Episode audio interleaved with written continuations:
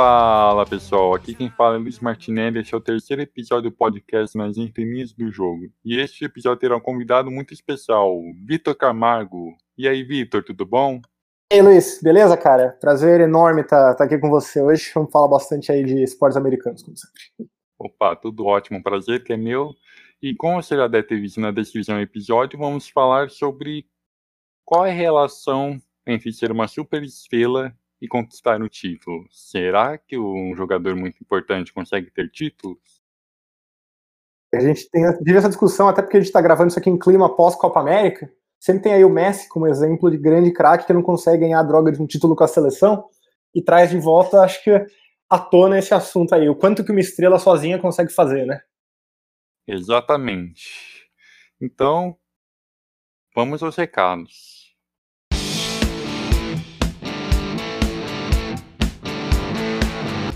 Se essa é a sua primeira vez ouvindo o podcast nas linhas do jogo, assine já o nosso feed.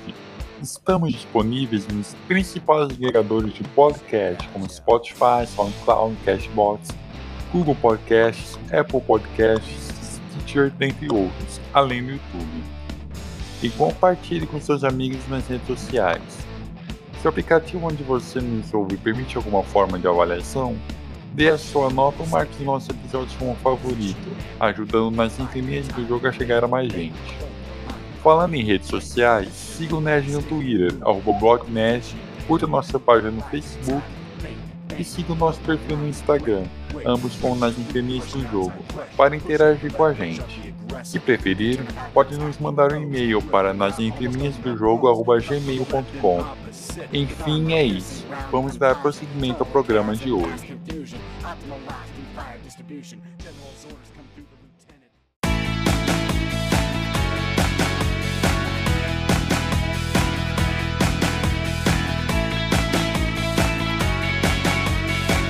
Antes de falar qual grande liga americana que tem mais chance de jogadores super estrela não conquistar o título, vou falar um pouco sobre como foi a metodologia utilizada pela gente.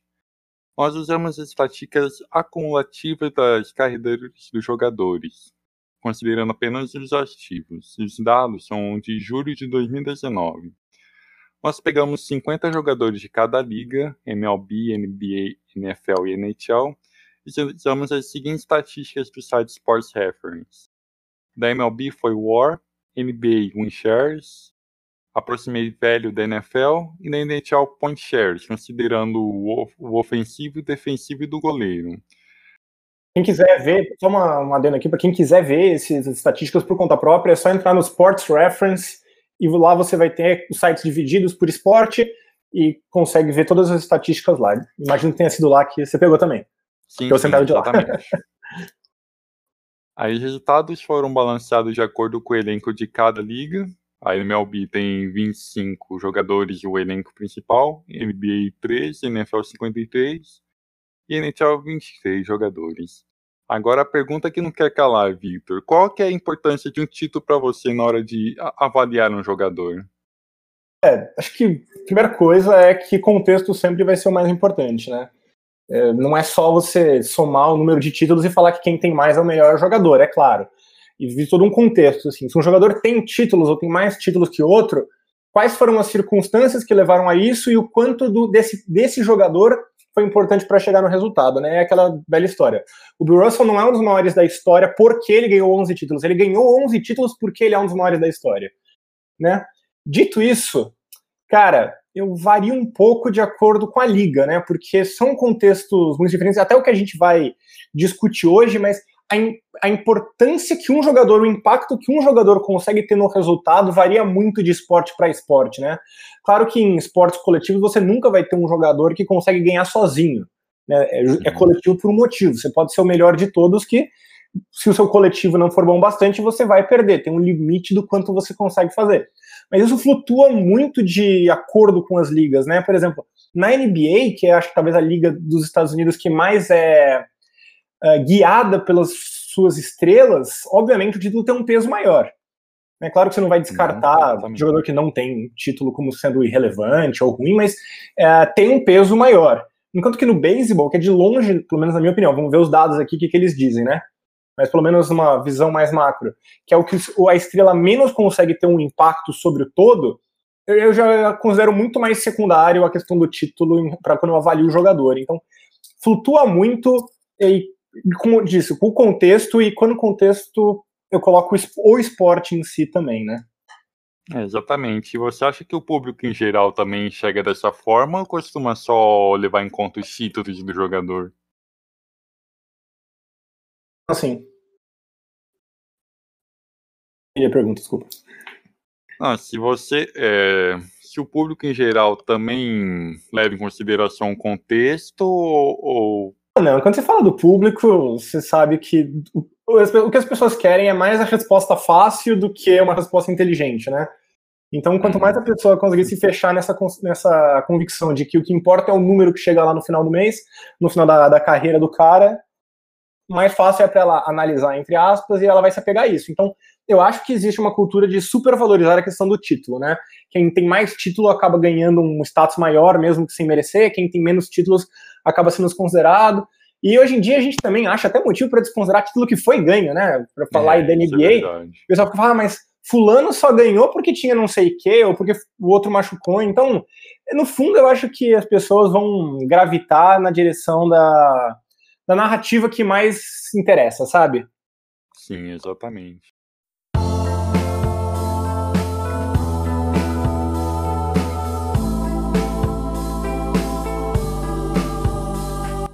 E a quarta grande liga americana mais difícil de jogar uma superestrela conquistar o título é a NBA. Os 50 jogadores avaliados, 35 não possuem título, que é o maior número entre as grandes ligas. Porém, nós fizemos uma adequação para evitar as distorções, já que os elencos da NBA são muito menores que das outras ligas. E sendo assim, a probabilidade de ter número geral jogadores sem título maior, e assim a gente facilita a comparação. Agora, citar alguns jogadores sem título: Chris Paul, Dwight Howard, Vince Carter, Carmelo, Carmelo Anthony, Russell Westbrook, Hal Horford, Marcus Aldridge e Dante Harden. É, também, James Harden é um. Eu acho que esse é o talvez, como a gente estava falando antes, né? O que a gente mais associa a estrela com o título e vice-versa, né? Então tá, então por que o impacto das superestrelas na NBA é maior? Acho que o primeiro ponto é porque tem menos jogadores em, em quadra. Você tem, no futebol americano você vai ter 11 no ataque, 11 na defesa e mais os especialistas. No futebol você vai ter 11. No hockey você tem é, 6 em quadra, mas você tem quatro linhas que vão se é, revezando, tem... né? É, então, é, tem mais revisão, né? São é. cinco patinadores e o goleiro no, no jeito, é, e aí mais as linhas são revezando, é. exatamente. Então acho que no basquete é mais fácil, e como é um esporte onde todo mundo faz um pouco de tudo em quadra, eu acho que é muito mais fácil para um jogador impactar o jogo. Então na defesa, naquele espaço pequeno, um grande defensor sempre vai estar presente ou vai estar fazendo coisas. Um jogador de ataque é mais fácil para ele ter a bola nas mãos, criar alguma coisa, você criar uma jogada específica para ele. Então eu acho que isso é, é importante no sentido de o jogador ter mais oportunidades de causar impacto no jogo do que nas outras ligas, né? Então, como a NBA é a liga que mais é, é liderada por suas estrelas, a gente vê essa velha máxima de que, assim, para você ganhar um título na NBA, você tem que ter um dos cinco melhores jogadores da liga. Você tem que ter um LeBron, você tem que ter um Curry, tem que ter um Durant, tem que ter um Kawhi Leonard, tem que ter um Kobe, tem que ter um Jordan, um Duncan, né? É um, um clichê, mas é um clichê que ele é pautado na, nessa realidade. Nessa realidade de que é o esporte da estrela tem maior impacto dentro de quadro. Tanto que a gente vê, é, se você tem um LeBron no, no auge, cara, aquele time horrível do Cleveland Cavaliers pode ir para uma final né? Sim, sim, exatamente.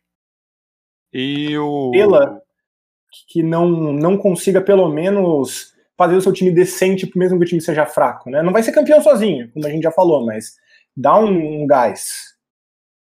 É, exatamente. E como que isso interfere na montagem dos elencos? O draft não tem tanta importância assim nas intertemporadas da NBA? Em teoria, deveria ser o que mais tem, porque ainda é a melhor forma de você conseguir uma estrela é pelo draft, né? Não é à toa que na NBA, que é justamente onde as estrelas têm mais impacto e têm mais importância para determinar o sucesso ou fracasso de um time, é a liga que mais tem tanque, né? Que mais tem times que perdem de propósito para ter uma escolha melhor no draft, para tentar conseguir a primeira escolha e sair com Anthony Davis, um LeBron, um Zion Williamson. Então, é, o draft é parte fundamental dessa identidade de buscar uma estrela. Mas quando você olha para o reverso da moeda, poucos são os times que realmente escolheram no, no topo do draft essas estrelas que conseguiram títulos, né? Dos últimos, sei lá, acho que 20 anos, os únicos times que pegaram a escolha, uma escolha, acho que top 3 da NBA e foram campeões com ela, foi o Spurs com o Duncan e o Cavs com o LeBron e com o Kyrie Irving, e mesmo assim envolveu o LeBron sair, eles pegarem o Kyrie e o LeBron voltar como free agent né? Então uhum. é, também é bem fora da curva nesse sentido. E a verdade é que é, vira uma armadilha, porque você tem assim, é, o time é muito ruim, tem que ser muito ruim na média para conseguir a primeira escolha do draft. Só que se você pega uma super estrela, o seu time automaticamente deixa de ser muito ruim para ser médio ruim. Né? Então você tem menos acesso a escolhas boas de draft, mas você geralmente também não tem uma boa base, porque você tinha que ser ruim para ficar com a primeira escolha. Então vira meio que uma pegadinha da super estrela, né? O cara que torna o seu time bom antes dele estar tá pronto, digamos assim.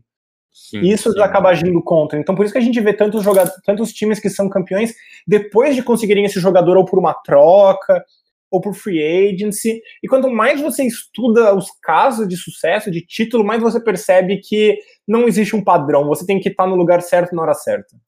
É justamente certo. porque é, depende muito de uma pessoa. Muitas vezes vai depender de uma, duas pessoas no máximo. Certo. E dificuldade dos playoffs também interfere nisso, ser, vamos dizer, mais, vamos dizer, entre aspas, fácil que de outras ligas? É, eu acho que o basquete ele é um esporte que, até por ser uma série de sete jogos, ele tem menos variância, né? Dos quatro esportes principais dos Estados Unidos, que são os quatro que a gente está falando aqui hoje, NBA, NFL, é, NHL e MLB, o que tem mais, o que tem menos variância jogo a jogo, ou seja, o que tem uma maior probabilidade, menor probabilidade de zebra é a NFL e o que tem maior probabilidade é o beisebol. Uh, Só que como o, no, na NFL é jogo único e no basquete, no beisebol e no hockey são séries de sete jogos, os playoffs da NBA tendem a dar mais a lógica do que os outros. Então, isso também já é um fator. É mais difícil para um time médio conseguir uma arrancada para passar dos favoritos, né? E eu acho que tem um, um outro fator que é até interessante trazer agora, porque é uma coisa que está mudando. Que é, uhum. era muito comum na história da NBA, até muito recentemente, a pouca mobilidade de jogadores, né? As grandes, grandes jogadores, as grandes estrelas mudavam de time pouco. Era raro.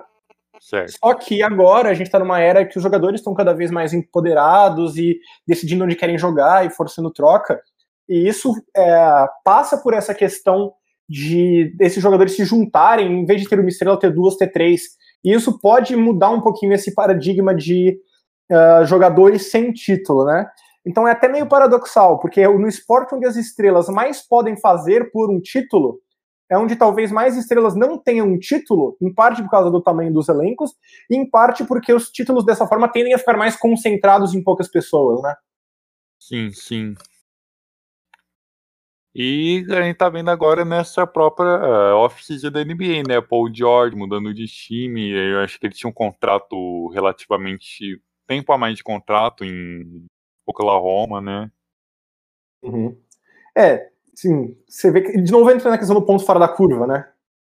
Os cara, Oklahoma pegou lá, três MVPs em três anos consecutivos e não ganhou um título. Um deles até foi ganhar fora, no Warriors e tal, então. É, ter a estrela não te garante, mas ela te avança. No caso do. É que o Thunder é um estúdio de caso à parte, eu acho. Nesse sentido. Uhum. Mas, e tem jogadores que meio que surgem, né? Pega o Curry, tipo. O Curry ter virado uma superestrela três anos depois de entrar na liga foi o que fez o Warriors ser tão bom, porque ele teve mais chances de desenvolver, de escolher um pouco mais no topo do draft, montar um time. Aí o cara sobe de nível, vira uma superestrela e o time já está mais bem montado, né? Se ele tivesse sido uma super estrela logo de cara, talvez não tivessem conseguido montar aquele time ao redor dele.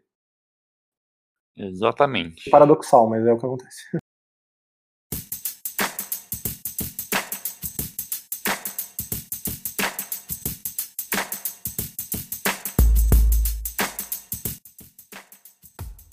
E a terceira grande liga americana com menos chance de uma superestrela ganhar o título é a NHL. Dos 50 jogadores que foram analisados no nosso estudo, 28 não conquistaram a Stanley Cup, que é o número igual de outra liga, que será mais falada daqui para frente. Porém, é proporcionalmente é a terceira maior, sem, sem títulos. Agora, alguns dos principais jogadores que não tiveram título. O Roberto Luongo, recente aposentado, Henrik Lundqvist, Joe Thornton, Patrick Marlowe, Joe Pavelski, Brandon Burns, Gary Price, Craig Anderson, Pekka Rinne, Shea Weber, Jason Speza, Steven Stamkos, Doug Rust, dentre outros. Então, qual seria a principal diferença da NHL para a NBA quanto ao impacto das superestrelas? É, que não é o esporte que eu mais entendo, então você me corrige se eu falar uma groselha muito grande, tá, Luiz? Não, não. Mas a princípio, cara, a impressão que eu tenho é que o hockey é uma liga que depende mais uh, das linhas do que dos jogadores, né?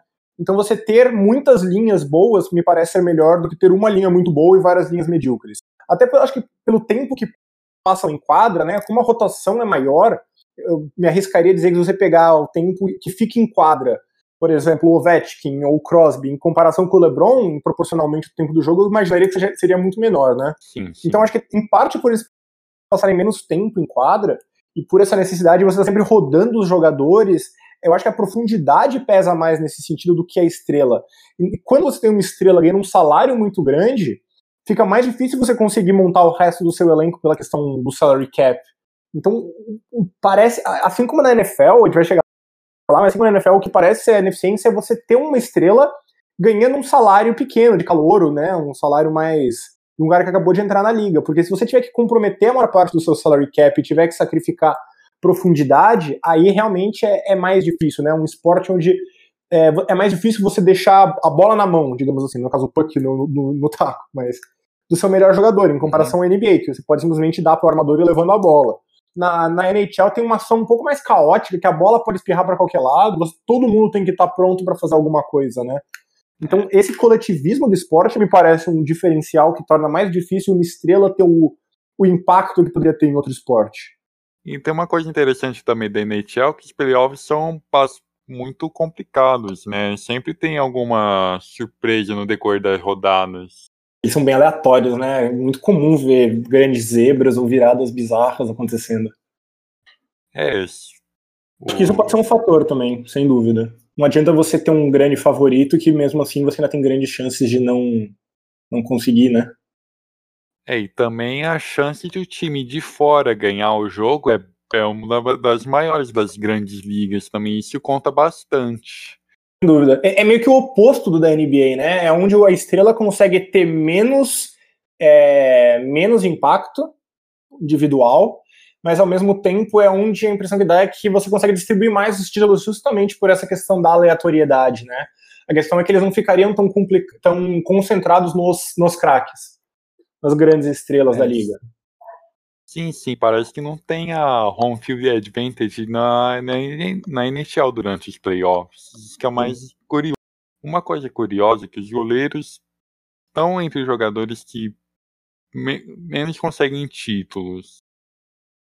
E por que que você acha isso? Dá um palpite assim.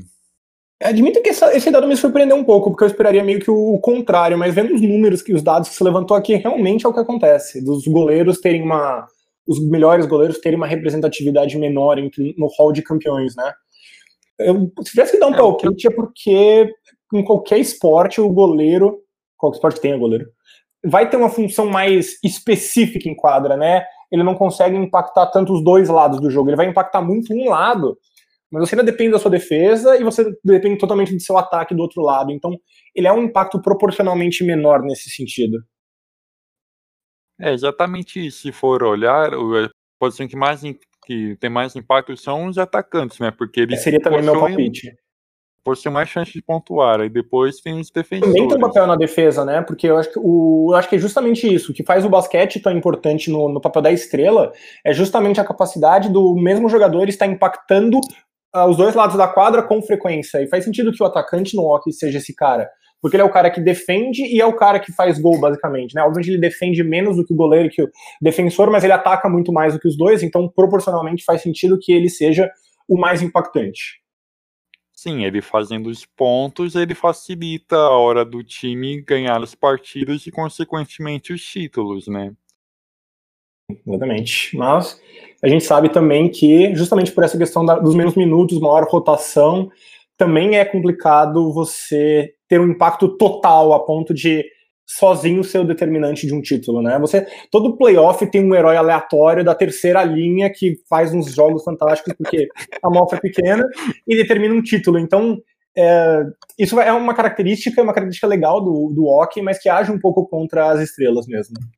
Exatamente.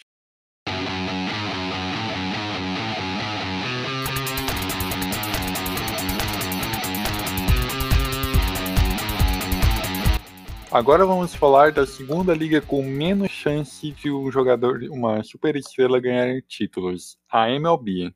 Dos 50 jogadores analisados, 28 não conquistaram o World Series. Aí algum dos jogadores sem título, ah, é válido lembrar que é o mesmo número da NHL, mas proporcionalmente é menor.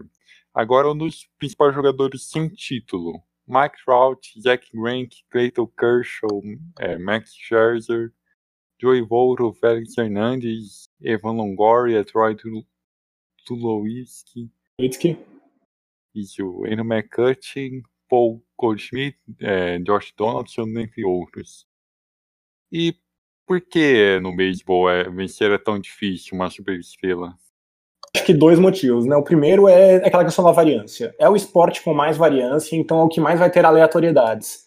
Então você pega uma série de sete jogos, você pode ter uma super estrela rebatendo como um Zé Ninguém, ou arremessando como um Zé Ninguém, e um Zé Ninguém rebatendo ou arremessando como uma super estrela, por pura variância que é a própria natureza do jogo. Né? Então, realmente, acho que na hora do vamos ver é quase aleatório nesse sentido, sabe? Uhum. E eu acho que o segundo motivo, e o motivo mais complicado, é que a verdade é que o beisebol é um esporte individual disfarçado de esporte coletivo, né? É, exatamente. O, a, a, situação do at-bat, que é o arremessador contra o rebatedor, entre todos os esportes coletivos, é a situação mais individual que existe nos esportes, todos. Porque basicamente, assim, ah, pode mudar, porque ter um cara em base pode acelerar a mecânica do arremessador? Ah, pode, mas assim, é um efeito muito pequeno, notavelmente pequeno. E, no fundo, isso significa que você também consegue impactar muito pouco do jogo, né? Então, se são nove. Deixando defesa de lado. Mano, contando defesa, vai. Você tem nove caras defendendo, nove caras rebatendo, e você, como você só consegue impactar o que você está fazendo, você só consegue impactar um nono do jogo, vamos dizer assim.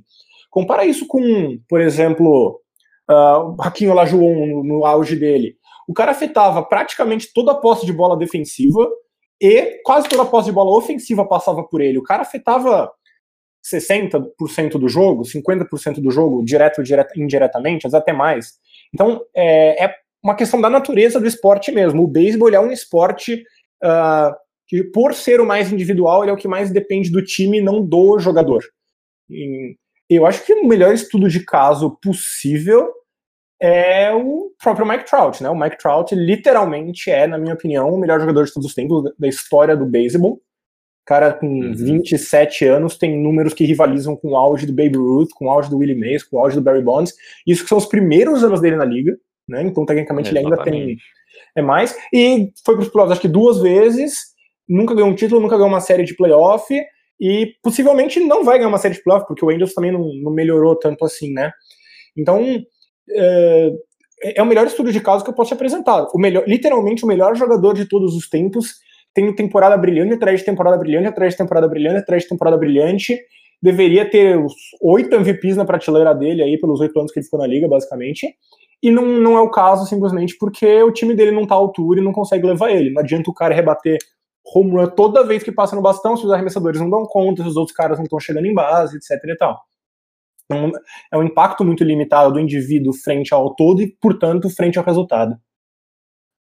Sim, sim. Um time não, é, ter o um ataque bom é, não é suficiente para ajudar o jogador a ter título?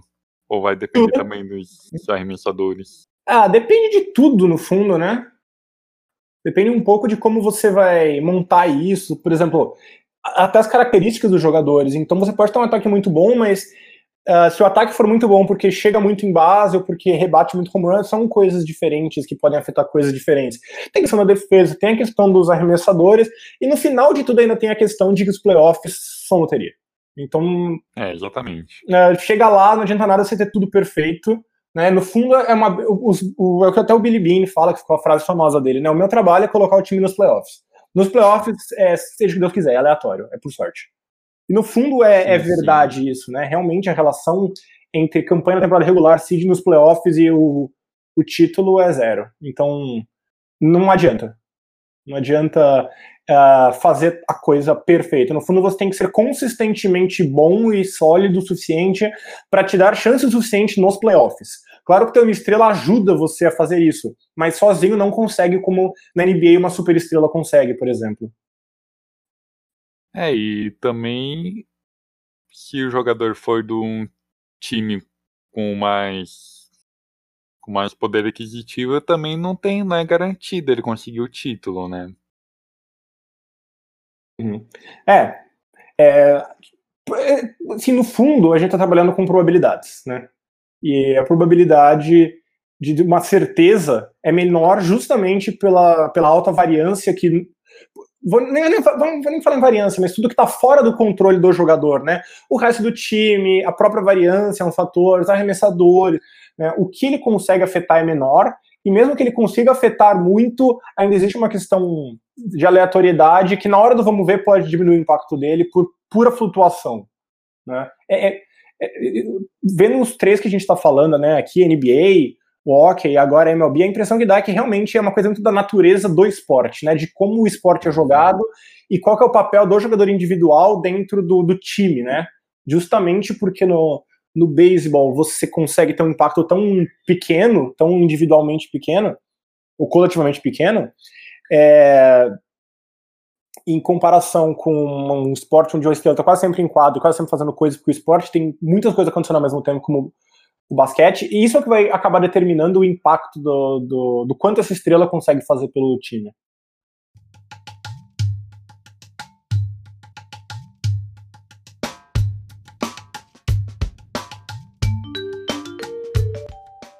Agora chegamos na liga mais difícil para as superestrelas conquistarem títulos, NFL. Dos 51 jogadores que foram analisados, já que dois terminaram empatados na 50, 50 posição, 34 não foram campeões do Super Bowl.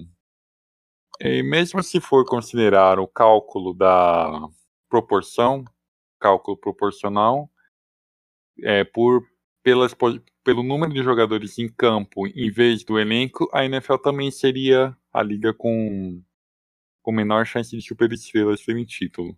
Agora, alguns jogadores importantes que não conquistaram título até agora na carreira: Philip Rivers, Matt Ryan, Antonio Gates, Larry Fitzgerald, Frank Gore, Alex Smith, Ken Newton, Calais Campbell, dentre outros. E o que você tem a falar sobre a relação do salário cap para os times, para os jogadores, para as superestrelas da NFL não conquistarem o título? É, o, o salary cap eu acho que ele pode ser um fator, mas eu não acho que ele é o principal fator, em parte porque a NBA é uma liga que tem muita mobilidade em termos de jogadores e salários, né? Tem essa questão dos salários não serem garantidos, então os jogadores estão frequentemente sendo dispensados, recontratados, então é uma liga de muita mobilidade, né? O que distorce para mim no caso da NFL é o é a questão da posição, porque se você for fazer esse cálculo aí dos, uh, dos principais jogadores sem título, os principais geralmente não vão ser os quarterbacks. Eu, inclusive, se eu tivesse que apostar, eu apostaria que se você separar por posição, quarterback de longe vai ser a que mais jogadores, sei lá, do top 10, assim, vai, vai ter títulos. Sim, tava vendo aqui, uh, eu separei, é, tem 14 quarterbacks que não. É, 7 dos 14 quarterbacks que estão na lista dos com 50 mais aproximado velho é, não conquistaram o título. Metade dos quarterbacks da lista tem o título. Uhum. É, reforça o que você falou. É, porque é uma posição que ela é mais determinante, né? E em, em comparação, as outras posições é, elas têm um impacto menor, porque o futebol americano é um é esporte hiper especializado. Né? Uhum. Cada jogador tem uma função muito específica dentro de campo e a, o funcionamento do, do time vem de como essas peças funcionam como uma engrenagem. Porém, é, ou se tem uma posição que ela é tão central e tão importante para combinar todas as outras engrenagens que ela sozinha tem um impacto muito maior é a de quarterback, né? Literalmente todas, é, 99,9, porque tem algumas freak plays aqui ali, das jogadas ofensivas de um time passam pelas mãos do quarterback, seja para fazer um handoff, seja para fazer o passe. Sim, sim. Isso sem falar que ele é o cara que chama a jogada, ele é o cara que modifica a proteção, faz ajuste. Então, é, basicamente, ele é o, o, centro de todo o ataque, enquanto que todas as outras posições são muito mais especializadas nesse sentido de cada uma fazer uma, uma função específica ao redor disso. Então, o quarterback ele tem uma, uma importância desproporcional nesse sentido é, sobre o resultado que nenhuma outra posição tem, e por isso, quando você pega as grandes estrelas uh, quarterbacks, é extremamente raro você achar uma grande estrela quarterback na história que não tem um título, né? Você vê até por approximated value, é Peyton Manning, Tom Brady, Drew Brees, Brett Favre, aí tem o Dan Marino que não tem, beleza. Aí John Elway, Ben Roethlisberger, Steve Young, Aaron Rodgers, aí Matt Ryan não tem, aí John Montana, Eli Manning, então, é, e vai descendo, obviamente. Então, o que você vê é que, se você for um grande quarterback, a sua chance de título é muito mais alta, especialmente hoje em dia, né? Eu acho que justamente pelo fato do, do esporte estar cada vez mais voltado para o ataque aéreo, a importância do, do quarterback aumenta, e, por consequência, é, o impacto que o jogador individual consegue ter no resultado também fica maior, né? Não é à toa que na, na, na AFC, por exemplo, acho que com uma exceção, que foi 2011, todos os títulos da IFC dos últimos, acho que 15 anos foram ganhos, não mais, acho que mais, quase 20 anos foram ganhos ou por Brady, ou por Manning, ou por Big Ben. Todos, sim, sem é, exceção. É, sim, sim. A única exceção foi o Joe Flacco em 2011. Né? Então, não é à toa. E aí o outro reverso da moeda é jogadores de outras posições, running back, wide receiver, defensive back, defensive tackle, etc. Eles vão podem ser tão bons quanto quiserem, mas eles não vão ser capazes de influenciar o jogo tanto quanto um quarterback. Então é normal que eles fiquem é, em segundo plano nessa hora de conquistar títulos. E como tem a questão do salary cap, só para voltar para o ponto inicial, é, justamente porque você vai comprometer uma parte importante do cap com suas grandes estrelas, fazer isso com o quarterback é muito melhor proporcionalmente do que fazer isso com um jogador de outra posição. Então, uh, o próprio sistema ele já é girado em torno do quarterback ter esse privilégio, do time com o quarterback ter esse privilégio, né? É, exatamente. E, e quando o quarterback não consegue o título, qual que é o problema? Não é meio paradoxal. Os outros jogadores não conseguem conquistar o título sem quarterback, mas e o quarterback quando não consegue conquistar títulos? É, aí o pessoal cai matando, né? Aí acho que, é. de longe, acho que a posição dentro do esporte que mais está atrelada ao título, né? Não é à toa, todo mundo acha o Tom Brady o maior de todos os tempos. Por quê? Porque ele tem cinco títulos, sem entrar no mérito do céu, não é, mas. Porque ele tem cinco títulos, ah, mas e Fulano? Ah, Peyton Manning só ganha dois, né? Não é muito pior. Ah, mas quem é melhor, o Eli Manning ou o Philip Rivers? Ah, mas o Eli Manning tem dois títulos, o Philip Rivers não. E claro que o título é importante, mas, eh, de novo, lá do começo, tem que ter um contexto, né? Por que, que não ganhou? Sim, Quais foram os times que pediram isso, que fizeram isso? Foi mais mérito dele, foi mais mérito de outros jogadores, a defesa, etc. É, mas realmente, em termos de percepção, de longe, a posição que mais é moldada pela presença ou não de um título é a de quarterback, e justamente por ele ser a posição que mais tem esse impacto no resultado. Mas esse quarterback sem título, ele seria o, vamos dizer, o maior responsável pelo fracasso dele em não conquistar nada? Ah, depende. Você pode ter um cara, por exemplo, o Philip Rivers, é um cara que chegou no quase 500 vezes e faltou dar aquele um, porque é jogo único, né? Então tem uma variância grande. Faltou é, que aquela sim, variância trabalhasse a seu favor, sabe? Ele, por exemplo, o Philip Rivers é um quarterback muito melhor do que o Eli Manning. Mas o Eli Manning teve momentos onde, eu não quero falar sorte, porque parece que eu tô tirando mérito, mas as circunstâncias que ele não controla estiveram a favor dele e ele conseguiu usar isso para ganhar dois títulos. a própria defesa do New York Giants também era muito forte na época que o Eli Manning conquistou o título. Em jogos com coisas aleatórias, né? Eles ganharam um jogo lá com a interceptação do Favre no, uh, com kicker errando field goal, com fumble forçado pelo special teams contra o Niners. E são coisas que não estão ligadas ao quarterback, que o Eli Manning teve zero impacto em algumas dessas coisas. Claro que ele teve impacto em outros, não estou tirando o mérito dele, mas uh, talvez se o Philip Rivers em 2007 não tivesse rompido o ligamento, ele teria ganho o título. Talvez se em 2009 é, um fumble tivesse sido diferente, teria ganho um título, entendeu? Então tem muita coisa além do controle dos jogadores, né? Só porque o quarterback é o cara que mais tem impacto, não quer dizer que ele controle 100% do que acontece. E aí você abre a porta tanto para grandes quarterbacks não ganharem, ou para quarterbacks medíocres, como Joe Flacco, Eli Manning, Trent Dilfer ganharem um título. Porque você ainda depende do todo, e como tem muito todo, porque são 53 jogadores por elenco, também é muita, muito lugar para alguma coisa positiva ou negativa influenciar o resultado, né? Parece paradoxal, mas certo, é verdade. Você citou o Trent Dilfer do Baltimore Ravens e o que o, o time precisaria fazer para conquistar o título sem um quarterback excelente, como no caso do Baltimore, do Baltimore Ravens? No caso do Ravens, acho que teve um favor que foi esse quarterback não excelente, simplesmente jogando muito bem por três jogos, né? Porque é aquela coisa, para você ser campeão, são quatro jogos nos playoffs, só quatro. Qualquer quarterback do mundo que você pegar, você vai encontrar uma sequência de quatro jogos que ele foi muito melhor do que ele é ou muito pior do que ele é. Você tem que dar a sorte, de novo, sem querer falar que é não mérito, mas tem que dar o acaso desses quatro jogos que você tá muito bem coincidirem com os quatro jogos dos playoffs. Então isso é uma coisa, que foi o que aconteceu com o Ravens. E tem o que aconteceu mais com o Giants, até com, com, quando o Peyton Manning foi campeão da última vez com o Denver. O que acontece é que você precisa ter simplesmente peças fortes o suficiente, além do seu quarterback, que se encaixem de uma forma que, quando as coisas dão certo, elas conseguem compensar o quarterback. Então, é uma defesa que conseguiu compensar a falta de um quarterback decisivo nos playoffs. Mas é raro, porque o normal é que esse impacto é, grande venha da posição de quarterback. É que às vezes ele não vai vir, e você tem que estar montado de uma forma para aproveitar esse quando não vai vir. Mas Uh, uhum. Justamente quando você analisar a história, você vai ver que esses casos são muito mais raros do que os casos de títulos com grandes quarterbacks, que reforçam o argumento, que é justamente daí que vem essa determinação dos resultados.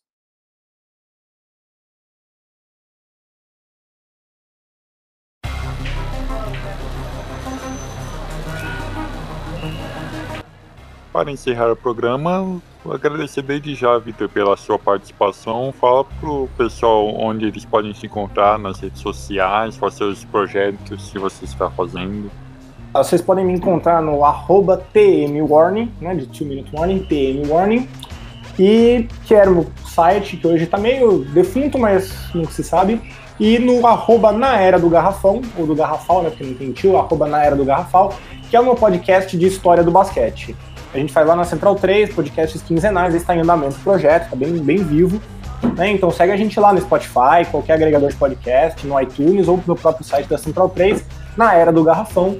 E acho que são esses meus principais projetos no momento e vale a pena conferir. Falo bastante também de esportes americanos.